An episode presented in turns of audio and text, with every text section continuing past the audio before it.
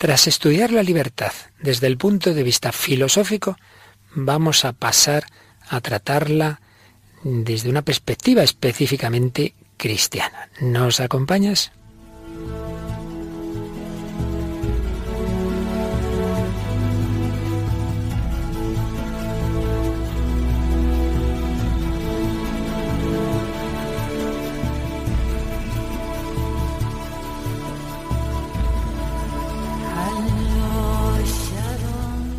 El hombre de hoy y Dios, con el padre Luis Fernando de Prada.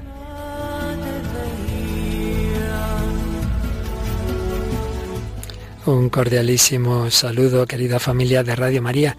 Bienvenidos a esta nueva edición del hombre de hoy y Dios, en que seguimos con ese gran tema de la libertad, aunque cambiando un poquito la perspectiva, vamos a ir pasando ya a la perspectiva teológica, después de haber visto los rasgos fundamentalmente filosóficos de este gran don de Dios que es la libertad.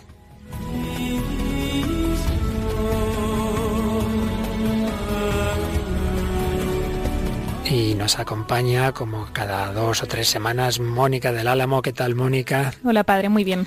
Bueno, Mónica, pues vamos a ir entrando en esta perspectiva, aunque siempre, por supuesto, la hemos tenido, esa perspectiva cristiana, pero bueno, vamos a hacerlo ya de una manera como más específica en los próximos programas, que por cierto, el de hoy se acerca ya a un número redondísimo. A ver si adivinas qué número del hombre de Dios es. Vaya hombre. Ya lo has visto, tramposa. Me has mirado la hoja 199, o sea que estamos a punto del 200. Bueno, aquí tenemos también a Paloma Niñola. Paloma, vaya numerito, ¿eh? Vaya numerito. Un saludo, padre, y a todos los oyentes. Hola, Mónica. Muy bien, estamos a punto de llegar a, a los 200. ¿eh? Esto no, fíjate, semana tras semana, al cabo ya de, de cuatro años y medio que empezábamos este programa, cuando yo era un voluntario más, y ahora lo sigo siendo, pero además en la dirección. Y mira, pues es un programa que ha ido calando y que cada vez recibimos más comunicaciones de los oyentes del mundo entero. Por ejemplo, Paloma, has mirado un poquito en nuestro Facebook, ¿verdad? Sí, hemos seleccionado algunos de ellos. Por ejemplo, el de María José Blanco, que nos dice, Hola, me ha impresionado mucho el testimonio del padre Watanabe o padre Ignacio para aumentar más mi fe y aprender a amar a Dios sobre todas las cosas y a nuestra Madre María. Y es que el último programa fue un programa especial, esa entrevista que hacíamos a Ignacio, nombre cristiano de Noriasu Watanabe, este japonés que se convirtió al cristianismo y que ahora es sacerdote católico. ¿Qué más? El comentario de Rita María Rodríguez que dice qué maravillas hace el Señor, cómo se sirvió de su amigo para que se convirtiese. Yo desde Gran Canaria pido todos los días por los sacerdotes y seminaristas que mande sacerdotes a su rebaño. Aquí tenemos muy poquitos y hay sacerdotes que tienen tres parroquias y hace alusión a cómo este japonés comenzó su acercamiento a la fe por un joven español que se hizo su amigo y en su amistad pues le habló de Cristo.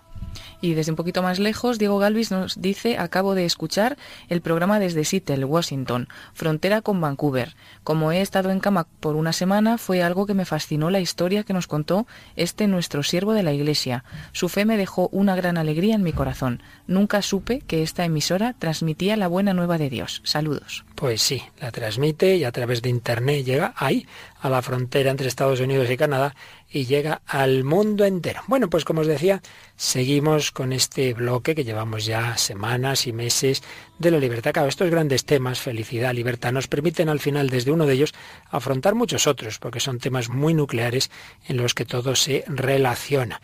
Hemos ido dando bastantes pinceladas, hemos situado la libertad en el contexto de la historia del pensamiento, las diversas concepciones, hemos visto el fundamento metafísico de la libertad y aunque por supuesto hemos ido haciendo bastantes eh, alusiones a la visión cristiana, desde ahora lo haremos ya de una manera más sistemática y sobre todo lo vamos a hacer siguiendo un documento de hace ya años, pero que sigue teniendo gran valor, de la Congregación para la Doctrina de la Fe, Libertad Cristiana y Liberación, un documento que se publicó en marzo del 86, cuando era el Papa Juan Pablo II, el prefecto de la Congregación para la Fe era el cardenal Ratzinger, y se, se estudió a fondo este tema de la libertad de una manera sistemática, y por eso nos puede servir de guía hoy y los próximos días para ir hablando de este tema un tema en el que, como siempre, nos acompañará la música moderna. Mónica, ¿qué nos traes hoy?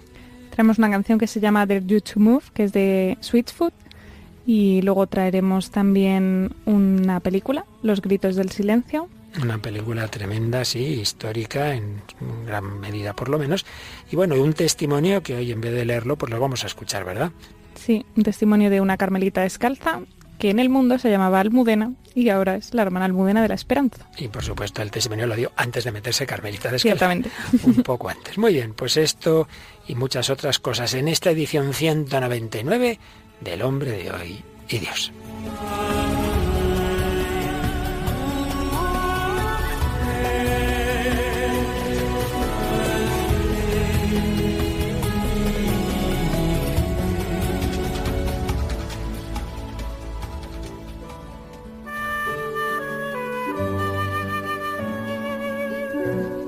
En el año jubilar de la misericordia hay diversos jubileos, diversos encuentros, uno de ellos muy original, el de los adolescentes, porque encuentro con jóvenes, jornadas mundiales de la juventud, jubileo de los jóvenes, lo ha habido desde hace ya muchos años, por lo menos desde Juan Pablo II.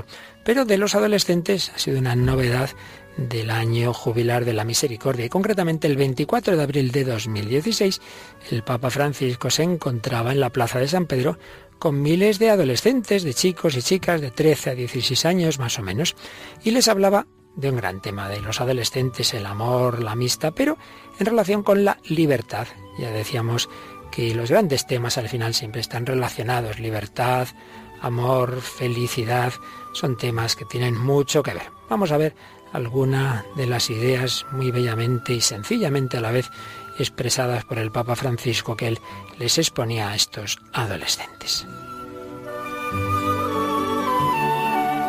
Les decía el Papa, queridos chicos y chicas, a vuestra edad surge en vosotros el deseo de afeccionaros y de recibir afecto. Si vais a la escuela del Señor, os enseñará a hacer más hermosos también el afecto y la ternura.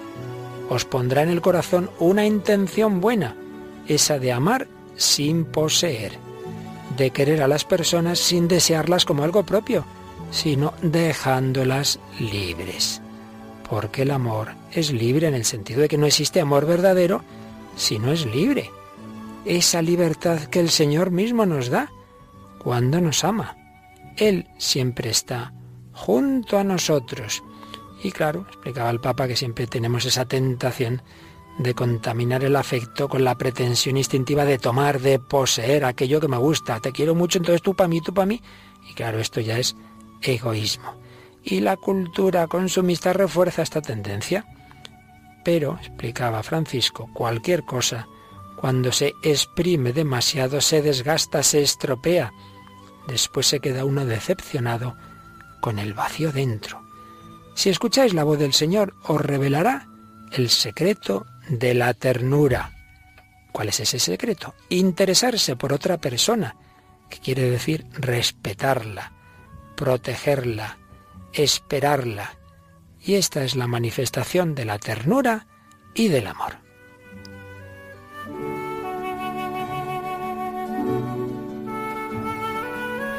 Y pasando más explícitamente a la libertad, decía el Papa a los adolescentes, en estos años de juventud percibís también un gran deseo de libertad. Muchos os dirán que ser libre significa hacer lo que se quiera. Pero en esto se necesita saber decir no. Si no sabes decir no, no eres libre. Libre es quien sabe decir sí y quien sabe decir no. La libertad no es poder hacer siempre lo que se quiere. Esto nos vuelve cerrados, distantes, y nos impide ser amigos abiertos y sinceros. No es verdad que cuando yo estoy bien ya todo va bien. No, no, no es verdad.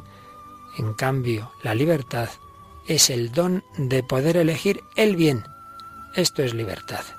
Es libre quien elige el bien, quien busca aquello que agrada a Dios, aun cuando sea fatigoso y no sea fácil. Y después hablaba un poquito de la felicidad y decía también una, una comparación muy accesible a los adolescentes y jóvenes de hoy. Vuestra felicidad no tiene precio y no se negocia, no es una app, es decir, una aplicación móvil que se descarga en el teléfono móvil. Ni siquiera la versión más reciente podrá ayudaros a ser libres y grandes en el amor. La libertad es otra cosa, porque el amor es el don libre de quien tiene el corazón abierto. Es una responsabilidad, pero una responsabilidad bella que dura toda la vida. Es el compromiso cotidiano de quien sabe realizar grandes sueños. Y finalmente el Papa hablaba de lo que nos une con Dios y de los gestos de caridad, terminando su homilía con estas palabras. Que vuestro programa cotidiano sean las obras de misericordia. Entrenaos con entusiasmo en ellas para ser campeones de vida, campeones de amor. Así seréis conocidos como discípulos de Jesús. Así tendréis el documento de identidad de cristianos y os aseguro, vuestra alegría será plena. Pues un magnífico prólogo al tema de hoy, cuál es la verdadera y la falsa libertad.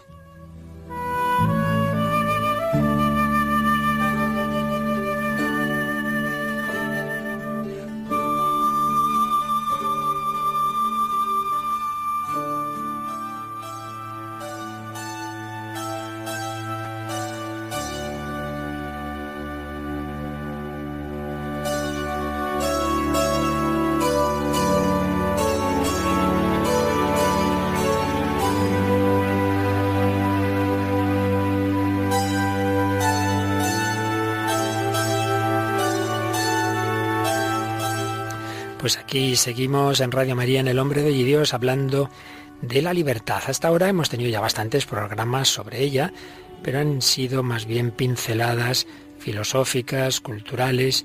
Vamos a intentar ordenar un poco lo, lo visto y hacerlo ya desde una perspectiva más teológica, cada vez más, para acabar en su momento pues hablando del gran tema, ¿no? De cómo se conjuga la gracia de Dios, la providencia divina y la libertad humana, un tema teológicamente complicadísimo. Pero antes de ello, vamos, como digo, a resumir lo que hemos visto hasta ahora, pero de una manera un poco más ordenada y sistemática, para lo cual vamos a seguir un documento de la Congregación para la Doctrina de la Fe. Allá por los años 80 estaba muy en boga todo el tema de la teología de la liberación, las teologías de la liberación. En algunos aspectos resaltaban cosas que son verdaderas, de cómo la libertad cristiana implica una dimensión social, de cómo no basta que uno diga, bueno, pues yo con Dios ya lucho contra el pecado y luego me da igual eh, lo que haga a nivel social. No, no. Es eh, una repercusión de la vida cristiana, evidentemente, tiene que ser en ese nivel de doctrina social de la Iglesia. Pero en otros casos esto se planteaba desde categorías marxistas, incluso de violencia, de lucha de clases, en fin. Fueron años de mucha confusión por eso fueron necesarias muchas aclaraciones del magisterio de la Iglesia. Hubo una primera instrucción famosa de de la Coración por la Doctrina de la Fe sobre algunos aspectos de la teología de la liberación, una declaración del año 84, que más bien resaltaba los aspectos negativos que había en algunos de esos planteamientos más extremos. Pero ella se anunciaba que habría un documento más sistemático y más positivo, de presentar en positivo la concepción cristiana de la libertad, libertad cristiana y liberación. Y este documento llegó en el año 86 y es el que vamos a seguir en buena medida porque, como digo, ahí tenemos una exposición sistemática de muchos aspectos de la libertad, varios de los cuales los hemos ido viendo, pero de manera más parcial, más deslavazada, y aquí creo que nos puede venir muy bien para ordenar ya un poco estas ideas y además, como digo, desde una perspectiva teológica, tal como nos enseña la Iglesia, nos lo enseñaba en ese documento del año 86. Libertad cristiana y liberación. Vamos primero a mm, indicar brevemente cuáles son los capítulos de este documento. Tras una introducción, viene un primer capítulo, que es el que hoy espero podamos ver, Situación de la libertad en el mundo contemporáneo. La Iglesia parte del mundo de hoy, de la situación que tenemos en este momento, que a su vez tiene dos apartados, conquistas y amenazas del proceso moderno de liberación y la libertad en la experiencia del pueblo de Dios. Segundo capítulo, vocación del hombre a la libertad y drama del pecado. Y vienen diversas concepciones de la libertad, libertad y liberación, la libertad y la sociedad, libertad del hombre y dominio de la naturaleza y el pecado. Tercer lugar, liberación y libertad cristiana, evangelio, libertad y liberación. Cuarto capítulo, misión liberadora de la Iglesia. Quinto, la doctrina social de la Iglesia, por una praxis cristiana de la liberación. Y la conclusión. Documento relativamente largo, no tanto como otros, pero en fin, tampoco muy breve, y que desde luego el que quiera profundizar en el tema se lo aconsejamos que lo lea entero. Siempre estos documentos son fáciles de encontrar en la página web del Vaticano, www.vatican.va, y es del 22 de marzo de 1986. Vamos a resumir ese primer capítulo, la situación de la libertad en el mundo de hoy bajo ese lema, ese, ese versículo que muchas veces hemos recordado, ¿verdad?, de Juan 8:32, la verdad os hará libres. Nos decía este documento como el anhelo de liberación es para nosotros un signo de los tiempos, pero en realidad no es sólo de nuestro mundo, es era un grito muy, muy presente en el, el Renacimiento, en la Reforma y por supuesto en el Iluminismo y en la Revolución Francesa. Y desde entonces se ha concebido la historia como un proceso de liberación de dimensiones cósmicas. Se supone que la humanidad iba a gozar de una paz efectiva y total, porque la Edad Moderna prometía la liberación del hombre, sobre todo en tres ámbitos. Por un lado, el dominio de las fuerzas de la naturaleza, a través de la ciencia y la técnica, también de las injusticias políticos-sociales y finalmente una emancipación del individuo que habría liberado el pensamiento y la voluntad de cualquier cadena. Estas eran las grandes promesas del mundo moderno y indudablemente este proceso ha conseguido resultados positivos. Luego detallaremos un poco más todo esto, estamos en la síntesis de la síntesis, por así decir, pero también hay que señalar las ambigüedades y que en todos esos tres campos se han solucionado problemas y se han abierto otros, y a veces mucho más graves. De manera que la libertad está también hoy muy amenazada por muchos peligros y por eso la Iglesia no ha cesado de denunciar los peligros de esas concepciones ambiguas de la libertad y denunciar los riesgos que tiene una visión de la libertad que en el fondo lleva a prescindir de Dios y de la moral. Todo esto hemos hablado bastante en días pasados y aquí aparece en esto en este documento. La Iglesia no ha dejado de recordar que un proceso histórico que olvide o intente negar las dimensiones esenciales de la libertad del hombre, la ética y la dependencia de Dios, no puede no tener graves consecuencias. Frente a esto, la Iglesia nos propone un modo de desarrollar una auténtica liberación, liberación integral, que perciba la dimensión ética social desde una perspectiva previa, una perspectiva soteriológica, es decir, que necesitamos ser salvados, nuestra libertad tiene que ser liberada, porque nuestra libertad es una libertad herida, porque el que seamos libres no impide que precisamente con esa libertad podamos usarla mal, encadernarnos, pecar y hacernos daño a nosotros mismos. En definitiva, podríamos decir, y creo que un poco es síntesis también de todos los programas anteriores, que hay como dos grandes visiones de la libertad y Dios. Una, que pretende presentar que la libertad del hombre debe ser absoluta y que con la técnica, la ciencia y sin necesidad de Dios, mejor, sin Él, incluso contra Él, es como vamos a ser libres y que por tanto una perspectiva de Dios en el centro de la vida y una ley moral lo que hace es limitar o quitar la libertad y por el contrario, la visión cristiana que nos dice todo lo contrario.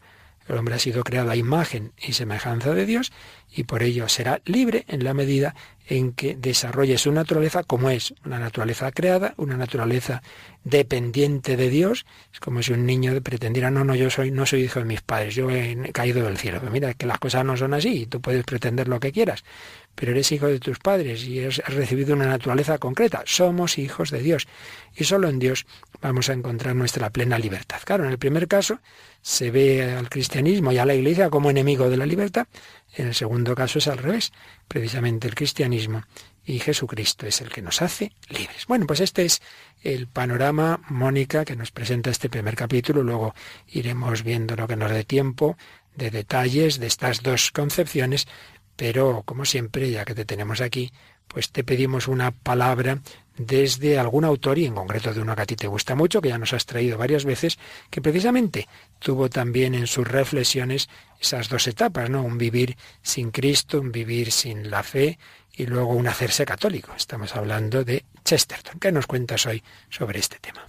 Pues es que me parecía que venía muy muy a cuento con respecto a lo que leíamos, una reflexión que tiene Chesterton en, en, uno de sus ensayos sobre por qué la Iglesia es tan dogmática. Y él usa la palabra dogmática porque es la que usan siempre para, para acusar a la Iglesia, ¿no? Como dogmático suena realmente algo muy malo, ¿no? Entonces dice, tiene una frase curiosa, dice, la Iglesia hace una dogmática defensa de la humanidad frente a sus peores enemigos, esos ancestrales y horribles monstruos de los viejos errores va a hablar ahora de viejos errores, ¿no? De qué papel tiene la Iglesia frente a viejos errores. Todo esto viene porque Bernard Shaw, que es también un intelectual muy famoso, un gran amigo de Chesterton, aunque pues tenían visiones muy opuestas de la realidad, este decía que, que a él le gustaría tener la experiencia de miles de años, ¿no? Porque si él tuviera la experiencia de miles de años, pues habría errores que no cometería, ¿no? Si él hubiera vivido 300 años, habría cosas que habría hecho de manera distinta.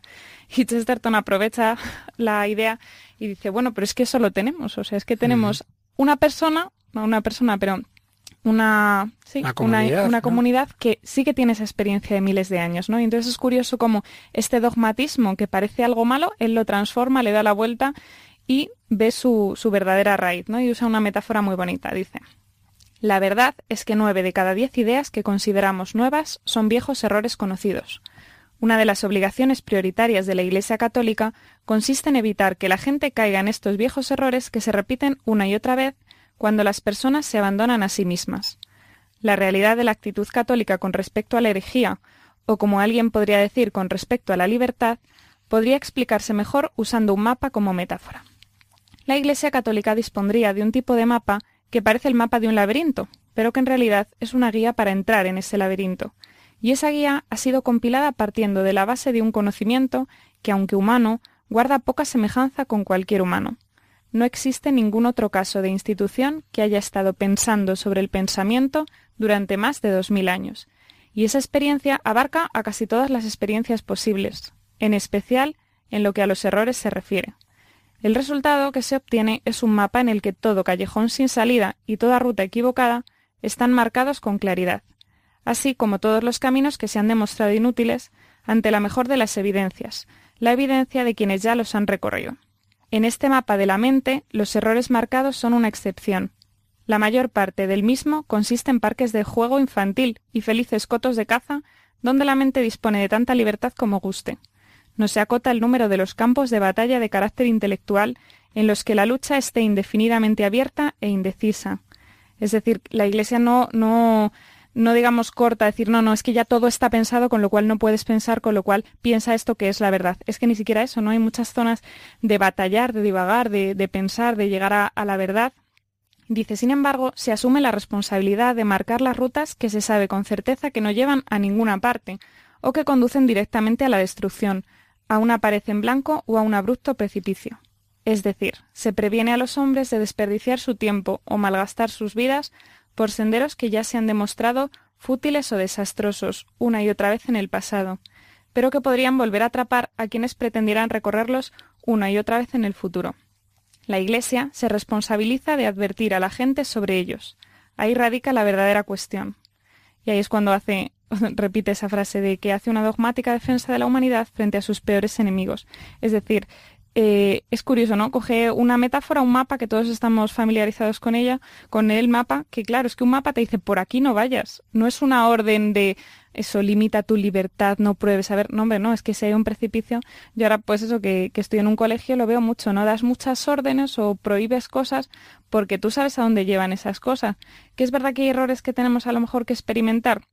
Bueno, sí, pero es verdad que, que no es lo mismo que te dé un cólico por comer muchas chuches o que, caigas en un error donde no hay vuelta atrás, ¿no? Entonces dice Chesterton, bueno, la Iglesia, que tiene esa experiencia de tantos millones de años, que, uy, de tantos millones de años, también me pasa yo, tantos miles de años, eh, aprovecha esa experiencia para decir, bueno, es que ese error del pensamiento ya se ha dado, es una herejía que se llama pelagianismo, es una herejía que se llama tal, es realmente lo que nos saca de lo humano, ¿no? Entonces, bueno, me gustó mucho la, metáfora que utiliza, porque a veces somos como niños, que no, no entendemos por qué se nos dice que no, y además necesitamos experimentarlo todo, y si no, no nos lo creemos. Y sin embargo, ¿cuántas veces nos han dicho que no nuestros padres, ¿no? Y, y eso ahora se ve una vez que eres mayor o que pues sabes un poco más y que dices, ah, menos mal, ¿no? Menos mal. Yo eso, a mis niños les veo mucho. Dicen, no, es que mis padres me tienen muy controlado. Y a mí me entra la risa porque digo, ay Dios, si supieras. Y, y claro, esta humanidad, pues la iglesia que es experta en humanidad y que lleva dos mil años de experiencia, puede decirle Oye, tú llevas poco tiempo, ¿eh? que yo me sé de esto algo, ¿no? De a dónde llevan estos caminos. Mira este mapa. Este mapa dice que este camino lleva aquí o lleva acá. Eh, en este primer capítulo que hemos visto de, del documento de la Coalición Palatina a la Fe, pues se habla de, algo muy parecido a lo que estás diciendo, como el esfuerzo del mundo moderno, con miras a liberar el pensamiento y la voluntad de sus límites, ha llegado hasta considerar que la moralidad como tal constituía un límite irracional que el hombre, decidido a ser dueño de sí mismo, tenía que superar. Más aún, para muchos Dios sería la alienación específica del hombre. Esto es lo que ya nos viene de Feuerbach, de Marx. Entre la afirmación de Dios y la libertad humana habría una incompatibilidad radical. Pero si avanzamos un poquito más y nos vamos ya al número 20, esto que he dicho era del 18 al 20 de este documento, se nos dice cómo la Iglesia, consciente de la grave ambigüedad de las concepciones modernas de la libertad, por medio de su magisterio ha levantado su voz a lo largo de los últimos siglos para poner en guardia contra las desviaciones que, corren el riesgo de torcer el impulso bueno, el impulso liberador, llevarlo hacia amargas decepciones. Sería ir por esos caminos que el mapa nos dice que van a acabar mal la Iglesia ha intervenido en nombre de la verdad sobre el hombre creado a imagen de Dios. Sin embargo, se la acusa a la Iglesia de constituir por sí misma un obstáculo en el camino de la liberación y concretar por qué. Su constitución jerárquica estaría opuesta a la igualdad. Su magisterio estaría opuesto a la libertad de pensamiento y aquí viene a cuento muy bien lo que has dicho, ¿no? Que la Iglesia solo señala algunos puntos que están claros, que son errores, o caminos que son verdaderos, pero luego quedan un montón de campos a investigar, un montón de campos en los que hay mucho que pensar, en absoluto. Nos quita la verdadera libertad, pero sí nos dice, mira, si es que esto, esto ya está recorrido, no pretendas empezar de cero cada vez. Incluso es curioso, yo creo que eso también se ve muy bien en Santo Tomás, que hay cosas que dice, bueno, por revelación sabemos esto, pero vuelve a hacer todo ese proceso, ¿no? Para llegar al yo soy el que soy, por ejemplo, que es revelado en el Antiguo Testamento, él pues va haciendo su argumentación, o sea que incluso sabiendo la verdad, recorrer el camino también forma parte, ¿no? Y eso siempre lo ha alimentado la Iglesia. Pero claro, una cosa es eso y otra cosa es enfrentarte al precipicio de cabeza. En efecto, la Iglesia hoy es la que tiene que defender precisamente la razón humana frente a, los, a las concepciones en que no se cree para nada en la razón. Pero poco en esa línea de lo que dices de Santo Tomás, dice también este documento, que la libertad de pensamiento no significa que la razón humana deba cerrarse a la luz de la revelación. Yo uso mi cabeza hasta donde me da la razón, pero precisamente mi razón me dice que es muy probable que el Creador nos haya hablado, pues ábrete a buscar esa revelación. La razón creada, al abrirse a la verdad divina, encuentra una expansión y una perfección que constituyen una forma eminente de libertad. Así pues, Chesterton, que experimentó pues esas ideas de su época, que tenía su oponente ideológico Bernard Shaw, descubrió que en el cristianismo, en la Iglesia Católica en concreto, estaba la custodia precisamente de la libertad, de la verdad y de la felicidad. Pero vamos, como siempre, a bajar esto de una manera más sencilla, más concreta. Por un lado, como en la música moderna también aparecen estos grandes temas de libertad, de redención, y por ello nos has traído, ya que hemos hablado de un autor inglés, también una canción sajona. Sí, se llama The You to Move, como habíamos dicho, de una banda estadounidense de rock alternativo que se llama Sweetfoot y es del 2000 la canción. Y bueno, es, muy curiosa, cuenta, bueno, el, videoclip es realmente curioso porque es eh, un chico que parece ser que se ha ahogado o que ha tenido pues algún accidente haciendo surf y entonces se ve como le están pues tratando de, de salvar, como de resucitar y a la vez pues hace como recuerdos de su vida pasada pues en un momento que se cae de pequeño y también pues se queda como inconsciente y sus amigos le intentan resucitar, le intentan digamos despertar, también bueno, un momento que ve a sus padres discutir y que él se queda así parado como como sí, como paralizado por esa discusión y entonces el Dare You Move es como te desafío a moverte, atrévete a moverte, ¿no? Es muy es muy curiosa porque es resucita, sale a la vida, eh, despierta, muy como muchas frases dedicadas a eso, a, usar tu libertad para salir de eso donde estás, ¿no? Y es curioso porque tiene, porque, bueno, ya la escucharemos la traducción, pero habla directamente de mm, quizá la redención tenga algo que decir en tu vida, quizás el perdón tenga algo que decir en tu vida. O sea, es, sí, un paso a la libertad, pero totalmente trascendente. Pues vamos a escucharla un poquito.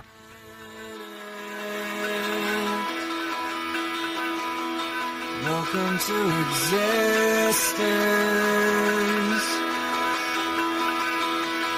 Everyone's here. Everyone's here. Everybody's watching you now. Everybody waits for you now. What happens now? what happens happiness dare you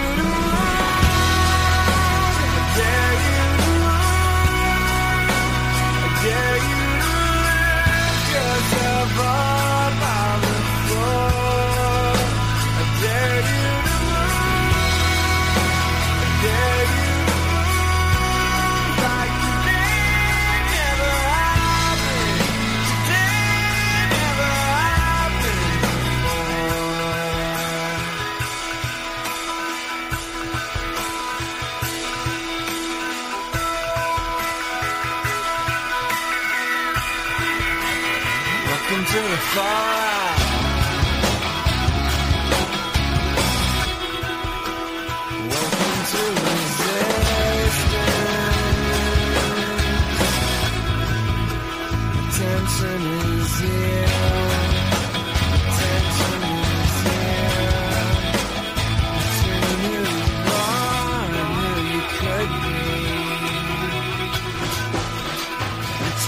Pues como me temo que no entendemos mucho así entre la música y el inglés, dinos así las frases que más te llamó la atención.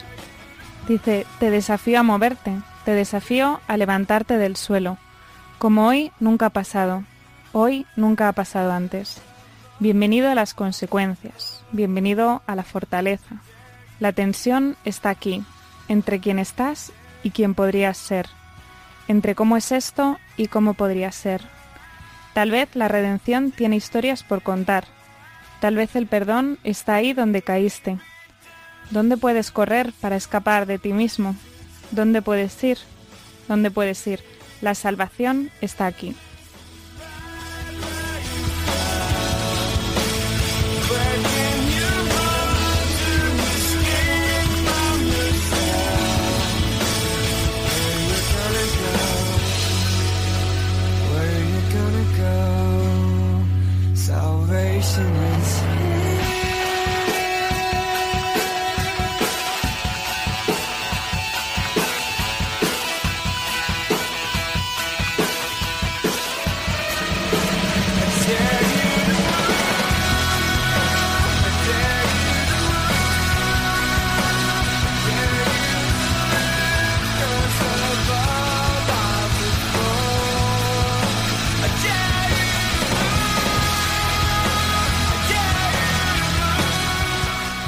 Seguimos en Radio María en el Hombre de Dios, hablando de la libertad con Mónica del Álamo, Paloma Niño y un servidor padre Luis Fernando de Prada, siguiendo documento Libertad y Liberación de la Colaboración por la Doctrina de la Fe del año 86, que hablando de esas concepciones modernas, ambiguas tantas veces de la libertad, dice, como ahí está la raíz de tragedias que acompañan la historia moderna de la libertad.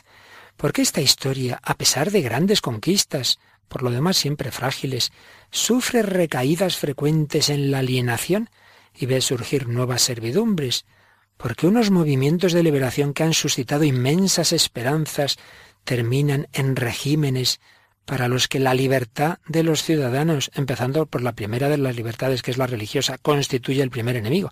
Pues qué verdad es, cuántas revoluciones en países en que había una situación injusta prometen mucho y al final acaba todo mucho peor, porque Sigue diciendo el documento, cuando el hombre quiere liberarse de la ley moral y hacerse independiente de Dios, lejos de conquistar su libertad, la destruye. al escapar del alcance de la verdad, viene a ser presa de la arbitrariedad. Entre los hombres las relaciones fraternas se han abolido para dar paso al terror, al odio y al miedo. Y esto vamos a verlo a dos niveles. A un nivel personal, pues es algo tan sencillo que todos lo conocemos muy bien, a todos nos ha pasado o pasa en mayor o menor medida, y es que cuando no acabamos de confiar mucho en el amor de Dios, nos parece que si le doy mi mano me va a coger el brazo y que, y claro, que si yo le doy mi libertad a Dios, pues a saber si él me va a hacer feliz o, o qué. Y esto, Mónica, es lo que vamos a escuchar ahora en el testimonio que nos traes. Y a un nivel social, pues son esas revoluciones que pretendiendo justicia, igualdad y libertad, pero sin Dios, acaban en todo lo contrario. Eso, si Dios quiere, lo veremos en la película que traemos hoy, pero vamos a empezar por el testimonio.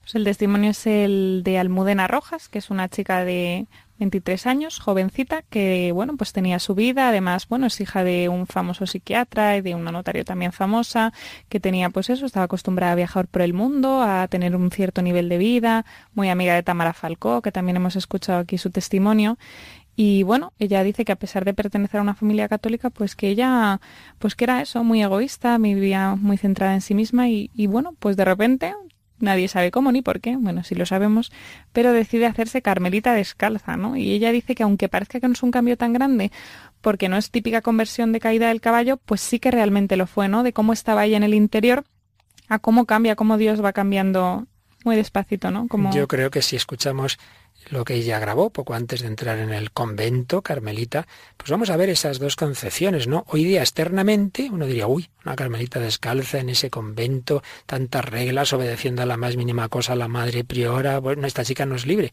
Y justo ella nos va a decir lo contrario, que antes cuando lo era externamente, le faltaba la libertad interior, la paz y felicidad que ahora en cambio tiene. Escuchamos estas palabras de Almudena Rojas antes de entrar en el Carmelo de la Encarnación de Ávila. Yo en realidad tenía pensado estudiar Derecho y Políticas en Madrid, pero un día llegué a casa, mis padres me dieron un papel y era un billete de tren a Pamplona y me dijeron que me iban a hacer unas entrevistas para venir a la universidad a estudiar. Yo al principio pensé, qué horror, Universidad del Opus, parecido a un colegio de fomento al que fue un par de años, pero bueno, vine, hice las pruebas y me cogieron.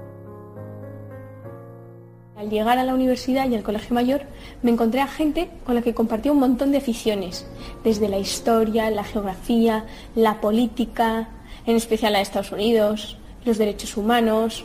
Yo tenía en mente opositar para ser juez, dedicarme al Tribunal de Derechos Humanos o dedicarme a la política y estudiar un máster en, en Harvard, por ejemplo. Y luego en el ámbito personal pues era una chica muy alejada de Dios, la verdad, pendiente de mí misma, egoísta, criticaba bastante a la gente, no me sabía ni siquiera el nombre con las que vivía en el colegio mayor. En estos cuatro años me llevó un montón de cosas, sobre todo haber conocido a Dios, ¿no? Viendo a gente muy interesante que estudiaba conmigo y que a la vez tenía a Dios cerca en su vida, pensé que yo me tenía que acercar a eso, la verdad. Y poco a poco empecé a conocerle, a tratarle y a quererle un poco más cada día. El problema de ir acercándome fue que empecé a ver que Dios me podía pedir algo más, ¿no? Y eso me pareció horrible, me parecía espantoso. Así que nada, eh, decidí darle la espalda. Incluso fue una capilla y le dije que no, que prefería no creerle antes que decirle que sí a cualquier cosa. Entonces allí empecé otra vez a estar encerrada en mí misma, egoísta y no me podía ni soportar. Así que milagrosamente fui a unos ejercicios espirituales y, me di cuenta de la importancia de la Eucaristía, ¿no? El Rey de los Reyes entregado, esperando a que, a que le queramos un poco. Así que poco a poco empecé a ir cada día a misa. Pensé que no me comprometería mucho, que a él le dejaría medio contento y que, y que yo estaría más tranquila, ¿no? Pero, pero no, volvió a salir y me di cuenta que, Dios me pedía que me entregase a Él. Entonces me planteé, me pide ser numeraria del Opus Dei, que era lo que tenía alrededor y, que era lo que veía, o, me pide, cosa que no me esperaba en absoluto, ¿no? No, no me lo podían imaginar, o me pide ser carmelita descalza. Tenía estas dos opciones y aunque no sabía cuál era la que Dios quería, yo quería hacer su voluntad, ¿no? Entonces le di un sí rotundo y, empecé a hacer poco a poco, cada día, lo que, lo que él me iba pidiendo. ¿no? Y por otro lado quería saber qué era lo que Dios quería. Entonces empecé a ir a conventos, a leer textos de la obra, hasta que en Roma fui a un congreso y viendo un vídeo sobre la ecología y la sociedad moderna de hoy en día, vi que Dios pedía que me, que me entregase a Él, ¿no? Y que entregase el mundo para ser carmelita descalza. Me di cuenta que se lo tenía que contar a mis padres, que me lo habían dado todo, y entonces se lo conté. Les dije que Dios me pedía ser carmelita descalza y, y luego ellos me pidieron que me quedase un año y medio a terminar la carrera, ¿no? Y la verdad es que fue la mejor decisión que pude tomar. Sobre todo porque he estado cerca de Dios y de las personas, ¿no? Y, y aprendiendo a querer a la gente con el corazón de Jesús. La vida de una carmelita, pues la verdad es que es entregar el mundo, ¿no? Entonces, entregas las comodidades que la sociedad pues, te ha ido poniendo a lo largo del tiempo. Pues no tienen televisión, internet, mmm, calefacción, tampoco, tampoco comen carne. Y bueno, pero las carmelitas también trabajan, ¿no? Sobre todo en cosas manuales que les permitan tener la cabeza puesta en Dios y las manos en el trabajo, ¿no? Pues desde coser, cantar, cocinar, barrer, dedicarse a la huerta, cosa que, que, no sé cómo voy a poder hacer, ¿no? Porque no tengo, no tengo ni idea. Sobre todo pues porque me lo han dado, me lo han dado todo y he tenido, y he tenido muchas facilidades ¿no? la vida. Otra cosa que se entrega son, por ejemplo, las, las lecturas, ¿no? El leer novelas y, y, también el contestar cartas, ¿no?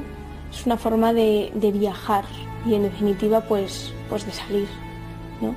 Eso a mí la verdad es que me impresiona bastante, ¿no? Porque soy una chica muy acostumbrada a viajar por todo el mundo con mi familia, ¿no? Y pienso que pues ahora viajaré a través de la oración, pero siempre desde, desde un mismo sitio.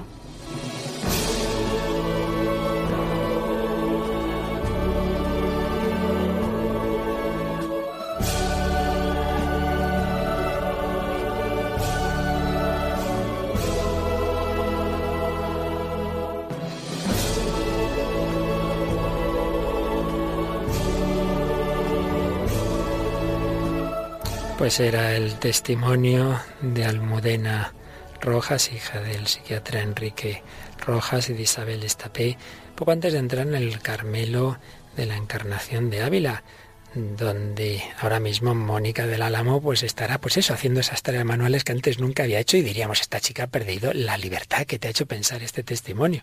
La verdad es que impresiona muchísimo, ¿no? Sobre todo alguien que se ve en el testimonio tan deseosa de, contribuir al mundo, pues eso decía, en el Tribunal de Derechos Humanos, en la política, o sea, que es que también los cristianos tenemos que estar ahí, ¿no? Si, si incluso te pones desde el punto de vista pues más naturalista, decir, vaya pérdida de tiempo y de vida y de todo, ¿no? Alguien que podría estar... Pero, ¿qué debe ser la sabiduría de los santos, ¿no? Para que la, la, perfección sea hacer la voluntad de Dios, ¿no? Y la voluntad de Dios con lo que sea, aunque sea barrer, aunque sea barrer, es, es impresionante. Además que lo cuenta con esa sencillez. Sí. Luego ya pondremos en Facebook el enlace al vídeo y aquí al control que tenemos a Paloma Niño, pero está muy atenta. ¿Qué te ha parecido? Bueno, impresionante, ¿no? También escucharla hablar, se le oía muy madura, no sé cuántos años, 22, 23 años tenía en ese momento. 23 creo. Y, ver también, como decíamos antes en el programa, que la libertad es elegir el bien, ¿no? Y cómo a ella se le ve en ese momento que, que, ha sido totalmente libre, porque ella podía haber escogido una cosa, podía haber escogido otra. Incluso hay un momento en el que entra en una capilla y le dice, no, me pidas lo que me pidas, por aquí no voy a ir. Yo contigo no me ajunto más. Yo contigo no, pero luego cambia y luego le dice que sí. Entonces eh, ella es libre de hacer esa elección que hace y elige el bien. Y ahora está feliz, está contenta. Y cómo no acordarme yo, que me gusta tanto, del hermano Rafael porque era un joven también como ella, eh, muy entregado a las cosas del mundo, con una familia muy cristiana, pero un nivel de vida alto, nivel de vida alto nunca había hecho nada. ¿eh? Universitaria también. Eso es, y se va directamente a la trapa, y en la trapa a trabajar en la huerta. Y decían... nabos. Sí, exacto, y contaban, contaban los novicios, los connovicios que decían, este no dura aquí dos días porque este no en su vida ha hecho nada en el huerto, las manos se le van a poner, pues ya se empezaron a fijar en que tenía algo especial y lo miraban y él se, miraba las manos llenas de callos y llenas de heridas y señalaba al cielo. Como no podían hablar, hacen gestos, señalaba al cielo. Bueno, pues me, me ha recordado, ¿no? Esta chica. Pues sí, a ese nivel individual vemos en estos testimonios cómo las apariencias engañan, como cuando uno le parece que pierde su libertad en el fondo la gana, porque está con Dios que es el que nos hace libres, y viceversa. Cuando huimos de Dios, decía esta chica, es cuando no me soportaba ni a mí misma, porque el hombre está hecho para darse, para entregarse, para amar a Dios y al prójimo, cuando se encierra en su egoísmo, pues evidentemente no está bien. Y esto que vemos a nivel individual es lo que también vemos a nivel colectivo. El documento de la Corrección Palatina de la Fe, que estamos siguiendo en el número 13, nos habla de esas dos versiones con sus aspectos eh, positivos, pero también tan ambiguos y tan negativos de la libertad que ha habido en el mundo moderno. Por un lado, el liberalismo del siglo de las luces concibe el sujeto de esa libertad como un individuo autosuficiente que busca la satisfacción de su interés propio en el goce de los bienes terrenales. Claro, eso favoreció la desigual repartición de las riquezas en los comienzos de la era industrial y eso llevó a esa situación de tanta injusticia que favoreció pues las reivindicaciones del movimiento obrero que de nuevo partían de algo justo, que había que, luchar por, por, esa, por esa justicia, pero se hizo en, buena medida, por desgracia, bajo ideologías que, que dentro de, de, de sus reivindicaciones metían también algo muy equivocado, que era quitar la relación con Dios, ver en la relación con Dios la alienación que generaría esas otras alienaciones. ¿Qué ha pasado? Pues dice este documento que esa reivindicación ha sido orientada hacia proyectos colectivistas que engendran injusticias tan graves como aquellas a las que pretendían poner fin. Y así nuestra época ha visto surgir los sistemas totalitarios y unas formas de tiranía que no habrían sido posibles en una época anterior al progreso tecnológico, porque la perfección técnica se ha aplicado a perpetrar genocidios y por otra parte unas minorías practicando el terrorismo que causa la muerte de numerosos inocentes pretenden mantener a raya naciones enteras. Son palabras escritas en el 86, pero de inmensa actualidad. La técnica, que en sí misma es buena, pero claro, si no está guiada por la ética, por la moral, al final se usa para el mal. Y hoy el control puede alcanzar hasta la intimidad de los individuos. Y aquí vemos amenazas de opresión. Bueno, esto no son teorías, esto se ha dado en tantos totalitarismos del siglo XX, se ha dado en el nazismo, se ha dado en el comunismo, y no es que decir, bueno, es que allí hubo un personaje muy especial que fue Hitler o aquí otro que fue Stalin, no, no, si es que en todas las partes donde esta ideología se ha llevado en serio a su plenitud se ha acabado muy mal. Y uno de los muchísimos ejemplos, quizá de los más dramáticos de la historia, es el genocidio de Camboya un genocidio que vamos, que no es que haya sido hace dos siglos, que fue cuando yo era universitario, vaya, que no hace tanto. Ese genocidio de Camboya que está llevado al cine en alguna película, ¿verdad, Mónica? Sí, la película que hemos traído hoy, que se llama Los gritos del silencio, que es una película de los años 80, que está hecha en Reino Unido. Y bueno, pues como decías, padre, trata de, un periodista, Sidney, que trabaja en el New York Times y que se le envía a Camboya como, como eh, corresponsal de guerra. Allí conoce a un nativo, a Adith, que le sirve de guía y de intérprete. Y bueno, al caer el gobierno camboyano, eh, los Estados Unidos se retiran del país y la familia de este nativo pues se va también a Norteamérica, pero él decide quedarse con el periodista y eh, ambos viven en la embajada francesa, pero cuando quieren abandonar Camboya, pues el ejército revolucionario coge o prohíbe salir a, Pran que, y le queda recluido en un campo de se concentración. Queda en un campo de concentración y la película nos va a mostrar los pensamientos de él ante lo que está viendo en ese campo. Entonces escuchamos algunos de esos pensamientos eh, y lo que está ocurriendo, y que repito, esto no es ninguna teoría, viaje a usted a Camboya y le enseñarán en los museos las calaveras de los cientos de miles de personas asesinadas. Escuchamos algunos fragmentos de esta película. Pienso muchas veces en ti y en mi familia. Nos dicen que Dios ha muerto y que ahora el partido que llama el ANCA cuidará de nosotros. Dicen que Langka ha identificado y proclama la existencia de una nueva enfermedad. Una enfermedad de la memoria que consiste en pensar demasiado en la vida de la Camboya prerevolucionaria.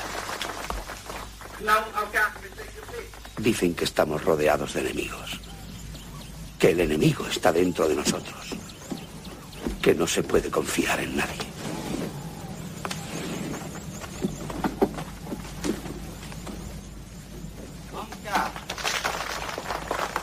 Que debemos ser como el buey y no pensar si no es en el partido.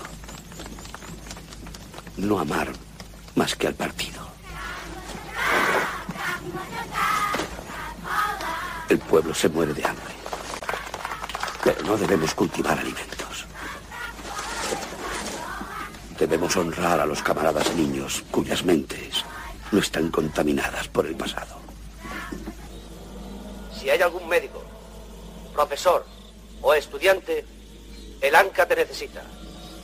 El ANCA perdona tu pasado. Sí. El ANCA dice que los que fueron culpables de vivir bien durante los años de la gran lucha, sin importarles los sufrimientos de los campesinos, deben confesar. Porque este es el año cero. Y todo empieza de nuevo.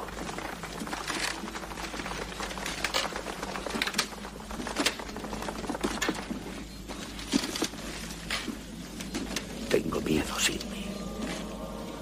No debo dar señales de que ni el francés ni el inglés. No debo tener pasado, Sidney. Este es el año cero. Y antes no ha ocurrido nada.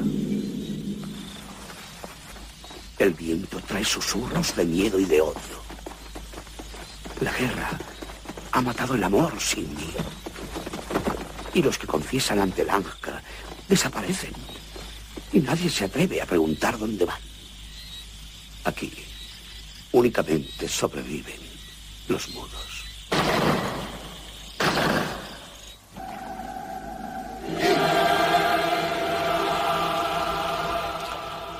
Era el testimonio tremendo de esta película que refleja algo de lo que realmente ocurrió, ese genocidio en nombre de una libertad sin Dios, se cayó la más absoluta tiranía en pretender hacer al hombre de cero, un hombre sin Dios, un hombre para cuyo único Dios en realidad era el partido. Nosotros sabemos que no es así, que es Jesucristo la verdad que nos hace libres individual y socialmente. Pues vamos a terminar nuestro programa invocando a ese Jesús, diciéndole que creemos en Él, que sabemos que solo Él nos puede dar la auténtica libertad.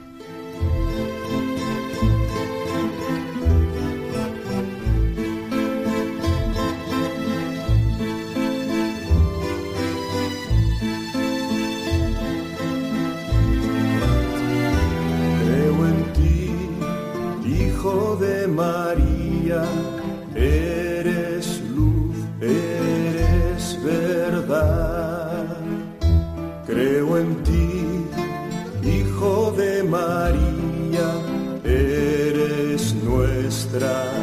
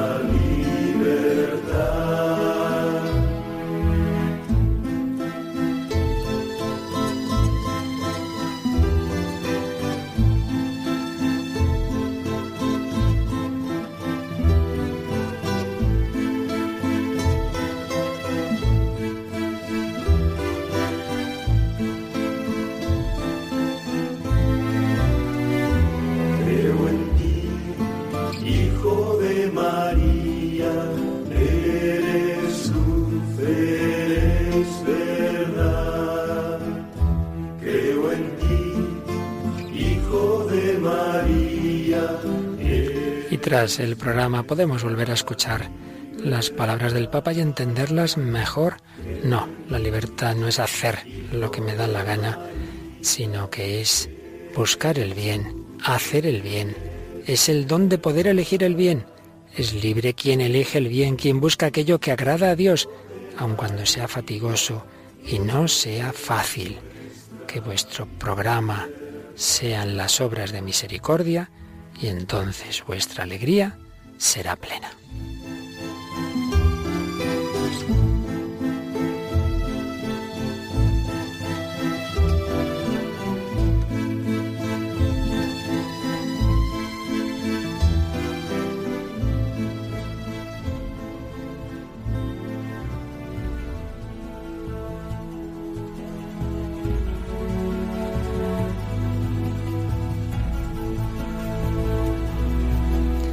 Bueno, pues un pasito más en nuestro conocimiento y ojalá también práctica de la verdadera libertad, con Chesterton, con la música moderna, con el testimonio de Almudena Rojas y con esta película sobrecogedora, pero que nos avisa de ese peligro que sí hoy día en naciones en las que en nombre de la libertad se acaba quitando toda libertad, empezando por la libertad religiosa. La verdad nos hará libres. Mónica del Álamo, muchísimas gracias como siempre por tu aportación. Muchas gracias por traerme. Bueno, y a nuestra querida Paloma Niño, que una vez más nos recuerda cómo podéis darnos vuestros comentarios, vuestras sugerencias al programa. Puede ser a través del correo electrónico el hombre de hoy y dios radiomaria.es para cualquier comentario, pero también si es simplemente una sugerencia o algo que nos queréis comentar de forma breve, se puede hacer en el Facebook del programa, facebook.com barra el hombre de hoy y dios o buscando en el buscador de Facebook pues con el nombre del programa, el hombre de hoy y dios, ahí aparecen las publicaciones de cada programa y se pueden hacer los comentarios. Y en nuestra página web www.radiomaria.es en el podcast están todos los programas anteriores, y con este 199. Hace poco escribía también una persona que había descubierto el programa de no recuerdo desde qué país y cuando ha visto que estaba todo en el podcast ha puesto muy contenta y los va bajando y escuchando allí. Pues que todos en este camino de verdadera libertad, en la verdad, avancemos hacia el que nos da esa paz, felicidad y libertad del amor. Jesucristo. Paloma Niño, Mónica del Álamo y todos vosotros, queridos oyentes, muchísimas gracias, que Dios os bendiga y hasta el próximo programa, si Él quiere.